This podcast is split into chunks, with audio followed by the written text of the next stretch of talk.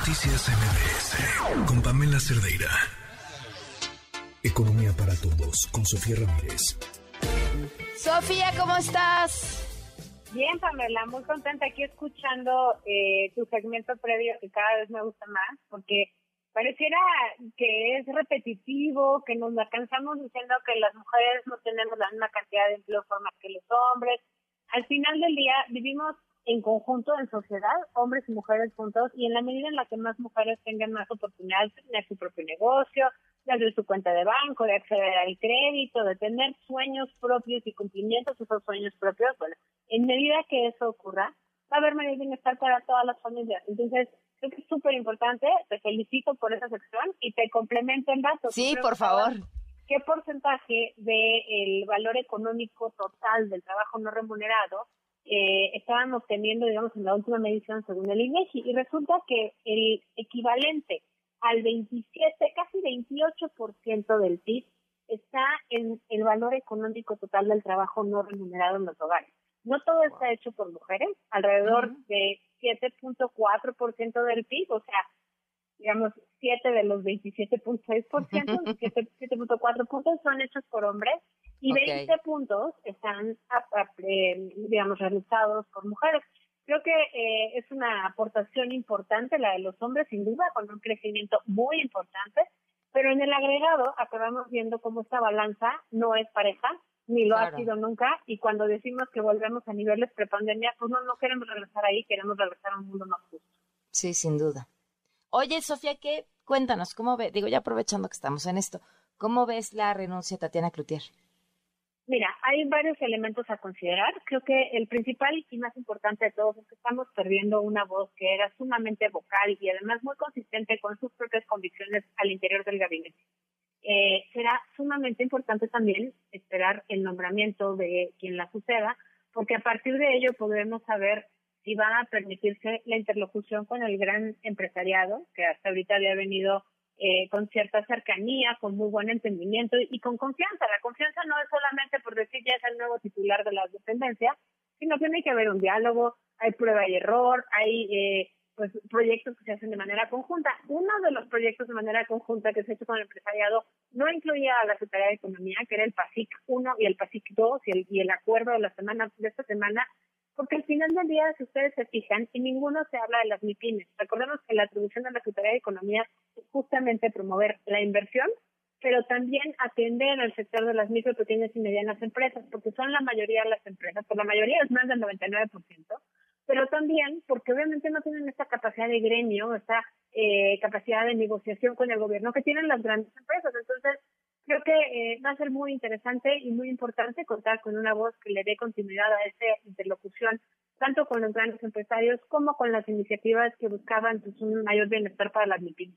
Al final del día, fue por la Guardia Nacional, Pamela, que eh, Tatiana se había dedicado a ser muy enfática en que ella estaba en contra de permanecer con los militares en la calle haciendo funciones de seguridad pública, pero si también fue porque en el TEMEX no se le escuchaba, digamos, en los términos de lo que ella intentaba transmitir en Palacio Nacional, del tamaño del comercio exterior, lo hemos hablado, que equivale al 60% de nuestra economía solo con Estados Unidos. Bueno, creo que esos dos rubros, sumado a que, bueno, hoy vimos como después de que Tatiana le habla en un tono muy afable al presidente, le habla en sus términos, le habla con cercanía sobre béisbol, haciendo un eufemismo diciendo voy a pasar al lado de la porra, pero no lo habla con condescendencia, sino con cariño. Y después va y lo abraza y el señor presidente no le devuelve el abrazo. Creo que es sumamente sintomático. El tercer elemento es seguramente ya no era alguien cercano al, al, al presidente y por lo tanto tampoco tenía eh, necesariamente el mejor de los tratos. Yo creo que esos, esos tres elementos nos dan un poquito de contexto y seguimos pendientes porque la cartera de inversión, que es uno de los temas que vamos a hablar ahorita, está estancada. La inversión en el verano, con los datos de junio y julio, nos dan cuenta que creció 0.1% en cada mes en la comparación mensual, lo cual es absolutamente insuficiente. Estamos ya a niveles prepandemia desde hace algunos meses, pero no estamos ni cercanamente eh, cerca del pico que, que nos dejamos de tener, digamos, la gran cantidad de inversión en septiembre de 2018. Estamos aproximadamente 10% por debajo de ese último nivel, ese último gran pico de inversión que tuvimos que de por sí no era la panacea. La inversión, recordemos, equivale a 20% de nuestra economía y por lo tanto es uno de los elementos fundamentales para poder crecer hacia el futuro de una manera sostenida y que nos lleva a tener empleo de mayor calidad, lo cual me lleva al siguiente tema, que es que el día de ayer el INSS publicó los datos de, generación de empleos eh, para el mes de septiembre y fíjate que entre septiembre, y agosto se crearon más de 170 mil empleos en cada mes, en total 340 mil. Es alrededor del 40% de todo el empleo formal que se ha generado en el año. Tuvimos cinco meses previos donde apenas se generaron 73 mil empleos. Y para que se den una idea, estamos hablando de que cada mes tendría que haber 100 mil nuevos empleos formales al mes para poder incorporar a toda la juventud, a todas las personas, a todas las mujeres que se quieren incorporar al mercado laboral en un empleo de buena calidad. Entonces, Teníamos un estancamiento importante en la economía, pero sobre todo en el empleo formal durante cinco meses a principios de este año. En agosto y septiembre pareciera que ya estamos repuntando. Y bueno, pues lo único que nos falta por saber es, y esto es un buen indicador, cómo nos irá en el crecimiento económico justamente en estos últimos dos meses, en agosto y septiembre. Tenemos indicadores del IOAE, que es el indicador oportuno del crecimiento económico que platicábamos la semana pasada o antepasada, ya no recuerdo bien, pero ahí tenemos el, el, el indicativo de que, de que la economía va a crecer un poquitín en agosto, no lo suficiente ni con el dinamismo que se requiere, pero por lo menos no, no está viendo todavía indicios de una recesión, al menos en el rubro de eh, actividad económica, de mercado laboral, de empleo. Y bueno, pues en el caso de la inversión, esperemos que los indicadores que nos reporte el INEGI hacia eh, agosto y septiembre pues repunten un poquito. Algo que no salió tan mal, digamos, es en términos del consumo. No está particularmente dinámico el consumo privado. Recordemos que así como les decía yo que el 20% de la economía es inversión, bueno, el 66% de la economía es consumo privado. Entonces es un indicador muy importante de cómo la gente está pudiendo salir a comprar cosas.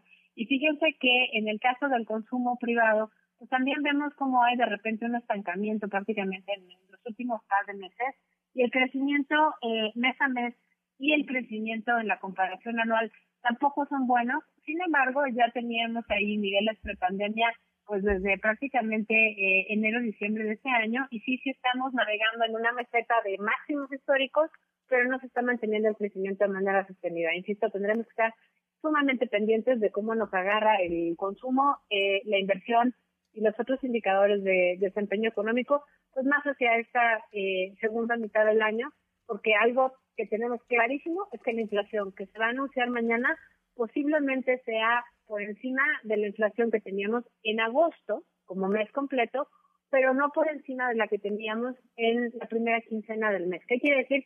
Que muy probablemente, de acuerdo al, digamos, consenso de mercado, los analistas, especialistas del sector financiero, sabemos que la inflación que se nos anuncie mañana, o esperamos que la inflación que se nos anuncie mañana para todo el mes de septiembre, indica que la segunda quincena de septiembre probablemente tuvo una menor inflación que la primera quincena. Todavía estamos en, números muy altos, en 8.74 según el consenso del mercado, lo que se espera, pero pues bueno, ahora sí que la esperanza es lo último que muere. Estamos muy claros que mientras haya inflación, también eh, es mucho más probable que haya pues alguna eh, suerte de crecimiento económico, el riesgo es que cuando la inflación no está bajo control, pues sí, acaba impactando prácticamente a todo el mundo, pero en mayor medida a los más pobres, por las razones que hemos platicado muchas veces. Entonces creo que no podemos dejar que la inflación siga subiendo, cerraremos el año posiblemente con una tasa de interés de alrededor del 10%, y estamos muy pendientes del dato de mañana, Pam, síguenos en redes, en arroba México, cómo vamos, desde muy temprano tendremos las gráficas, la explicación, el análisis pues para compartirlo contigo y todo tu auditorio. Te mando un abrazo y como siempre muchísimas gracias, Sofía. Hasta luego, Pam. Noticias MBS